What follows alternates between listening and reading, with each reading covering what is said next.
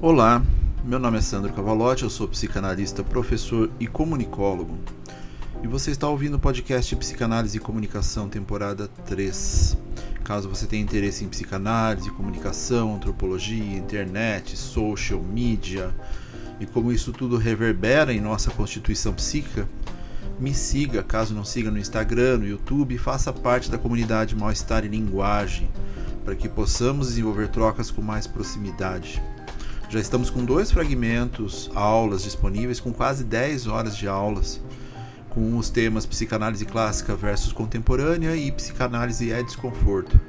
E no dia 1 de janeiro agora estreia o terceiro fragmento, com o tema O meme é o novo ato falho.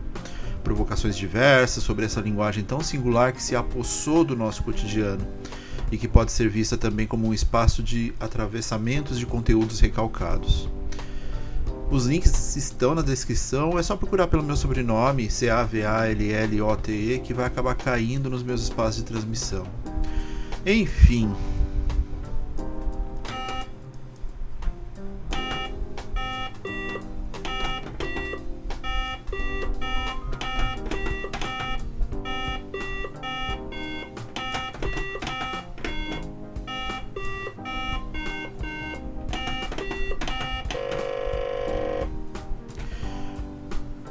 Alguns de vocês devem até conhecer, mas eu acho que a grande maioria não faz ideia do que seja esse som. Esse é um brinquedo dos anos 80 chamado Gênios, que era um exercitador de memória, um jogo da memória. Ele emite um som e você tem que reproduzi-lo para vencer, dentro de uma sequência. Há três tipos de variações, tornando o desafio mais complexo. Foi um brinquedo extremamente popular na época e também foi um brinquedo que eu não tive na minha infância mas cuja, cuja presença surgia em minha mente de tempos em tempos. Neste mês, aos 49 anos, eu fui presenteado por minha esposa com ele.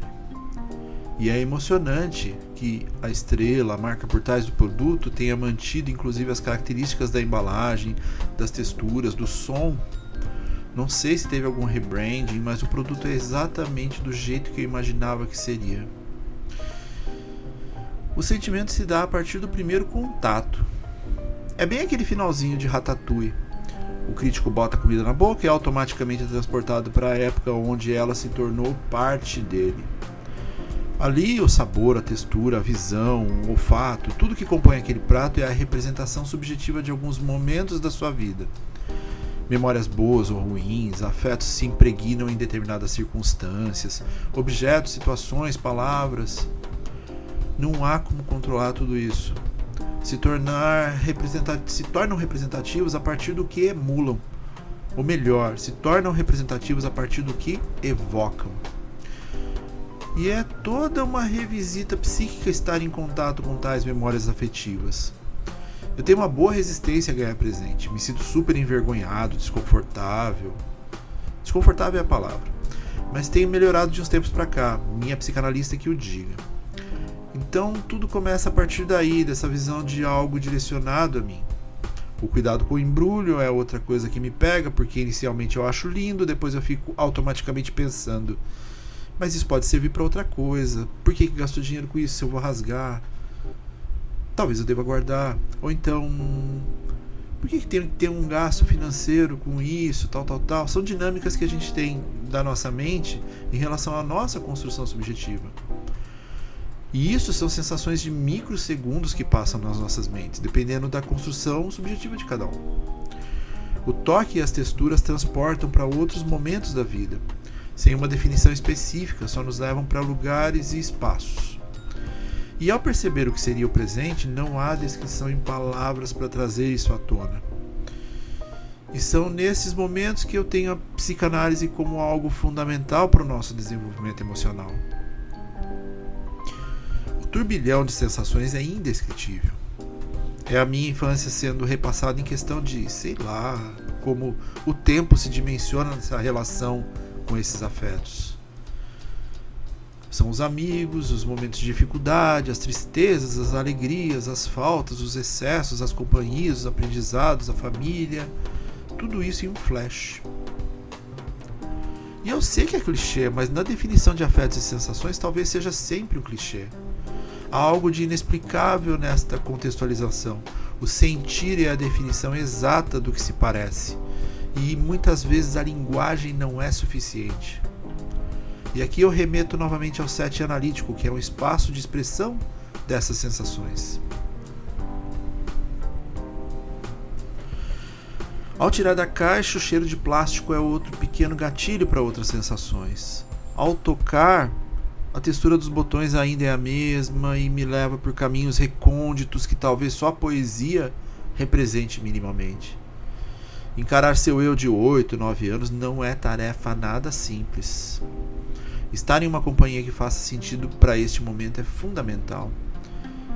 Aqui eu agradeço demais a minha analista por essa representação. Essa idade é confusão, é enfrentamento, é abandono, é começar a perceber o que seria uma vivência na relação com a frustração. Vem à mente os brinquedos antigos, os que tive, os que ficaram apenas na esfera do desejo, os recalques, as perdas, os essenciais para a nossa construção simbólica. Totens dos mais variados tipos, objetos representacionais múltiplos, cada um com uma função e uma fase da vida. A importância do tato em nossas vidas, dos sentidos em si, o que nos leva ao momento de colocar as pilhas nesse produto. E só quem já passou por isso sabe a importância desse movimento. O tato aí faz toda a diferença, pois o uso das pilhas nos remete a vários momentos de alegria, de frustração, às vezes acabavam rápido demais, e nós nem imaginávamos como seria essa dinâmica atual das baterias, carregamento rápido, USB, tudo isso era ficção científica naquela época. O botão de ligar é importante, pois é uma chave multidimensional que envolve a nossa mente, corpo, alma, seja lá o que for isso. Mas nada, nada se compara para mim ao primeiro som disparado pelo brinquedo.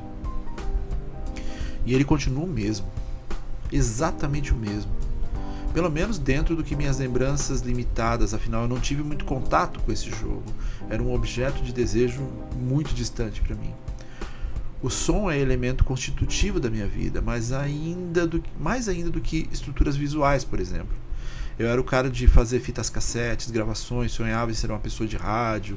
Portanto, há muitas marcas emocionais em mim a partir de músicas. A música tem um papel que beira o divino em minha vida.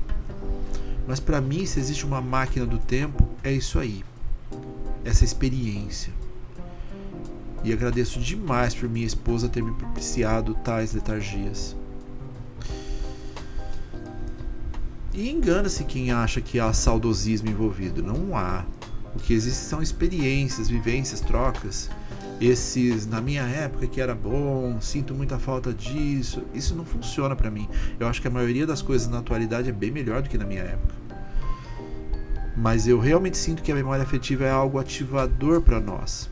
Algo que pode nos remeter automaticamente a épocas distantes, importantes para a construção no set analítico. Quem já esteve comigo em um setting sabe como eu de vez em quando faço questionamentos sobre coisas aparentemente sem sentido, mas que eclodem num espaço-tempo psíquico que é importante para o manejo clínico, pelo menos na minha clínica. Perguntas como: qual é o seu doce favorito? Que tipo de calçado você usava? Você lembra de algum brinquedo favorito? Qualquer elemento de retorno a momentos passados fazem parte do meu cotidiano em clínica. Eu acredito que tais totens emocionais têm um significado que beira o sagrado. São construções que nos acompanham durante toda a nossa vida e que podem nos transportar para pontos inconscientes importantíssimos na clínica. Interpreto praticamente tudo o que não nos permite essa revisita ao passado como algum tipo de resistência. E tudo bem. E a maneira que encontrei de atravessá-las é muitas vezes uma visão focada em muita paciência e elementos constitutivos do passado, presente e futuro, tudo misturado na clínica. Me parece que ao trazer elementos temporais para a organização do setting, há elaborações inconscientes que podem auxiliar na próxima sessão e assim vai. Me parece que trazer lembranças a partir de elementos sensoriais e emocionais permitem que o analisante se sinta mais livre para permitir-se o sentir. Estamos falando de lembranças boas, mas isso também se dá para as lembranças complexas e possíveis traumas. E a clínica psicanalítica é feita de ambas. Engana-se que quem imagina que estar em análise é um caminho apenas de dor e enfrentamento. É também um caminho de revisitas, de percepções do que se era em momentos marcantes da vida. momentos que possam trazer afetos positivos para o discurso, momentos que possam trazer relações de trauma também para o discurso. Somos um amálgama bastante complexo de sentimentos, sensações, emoções e afetos.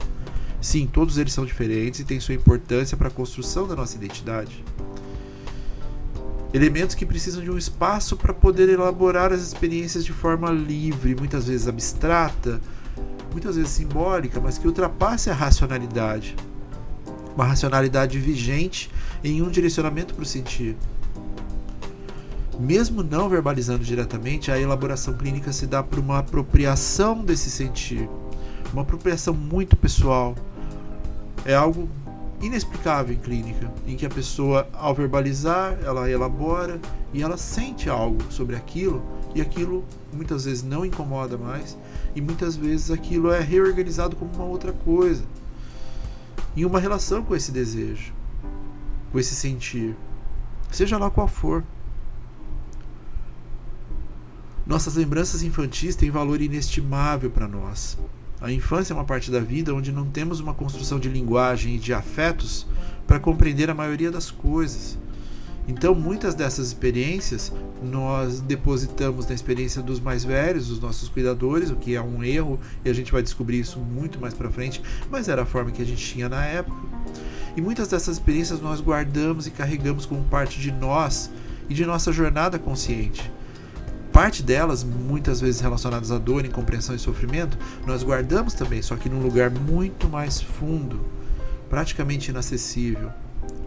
Só que tais conteúdos também fazem parte de nós e muitos deles querem ganhar voz. Ao escutá-los, podemos olhar para trás construções, agora sob o viés de maior experiência, vivências, aprendizados diversos, e ressignificá-los, ou melhor, ressimbolizá-los. Pode ser um grande diferencial para as nossas percepções sobre família, amigos, dilemas do passado. Em épocas de festas é assim. A gente revisita uma série de coisas, acontece um monte de coisa. Revisitamos casa de pais que não visitamos mais há muito tempo. Será que aquele lugar é o meu? Ainda é? Aquilo está diferente? O que aquilo me traz de sensação? Isso é bom ou ruim? Vou encontrar com aquelas pessoas que eu encontro uma vez por ano, aquilo que me causou um determinado sofrimento no passado, vou ter que encarar novamente. Tudo isso é importante e essa época do ano ela traz muito dessas aflições carregadas numa roupa de enfrentamento. E o espaço para colher toda essa gama infindável de sensações, memórias, lembranças é o set analítico. Portanto, fica aqui a minha dica de que se você pensa no processo analítico não apenas como algo, você pode pensar o processo analítico não apenas como algo inerente ao que sente agora, pois o que se sente agora tem sua fundação no passado, e o passado pode ser revelador. E conhecendo um pouco mais sobre seu passado, agora com uma inspeção mais minuciosa sobre tudo que aconteceu e também das fantasias, traçar melhores caminhos e escolhas para uma vida que faça mais sentido para você. Dentro dessa construção das memórias, também trabalhamos as repetições. Então é aquilo que aprendi, estou repetindo, mas eu não percebo que eu estou repetindo. Existe todo um contexto e um conceito relacionado a essa repetição e que tem a ver com as nossas memórias afetivas. Não subestime a importância e o valor das memórias afetivas. E nesta época do ano, certamente elas surgirão, e levá-las para análise ou a terapia pode ser fundamental nesse processo de reencontro com si mesmo. Enfim, é um assunto vasto, é um assunto amplo, que nós esmiuçaremos muito mais na comunidade Mal-Estar Linguagem, e eu espero encontrar com vocês por lá em algum momento. Portanto, um abraço, fiquem bem e nos vemos na jornada. E até breve.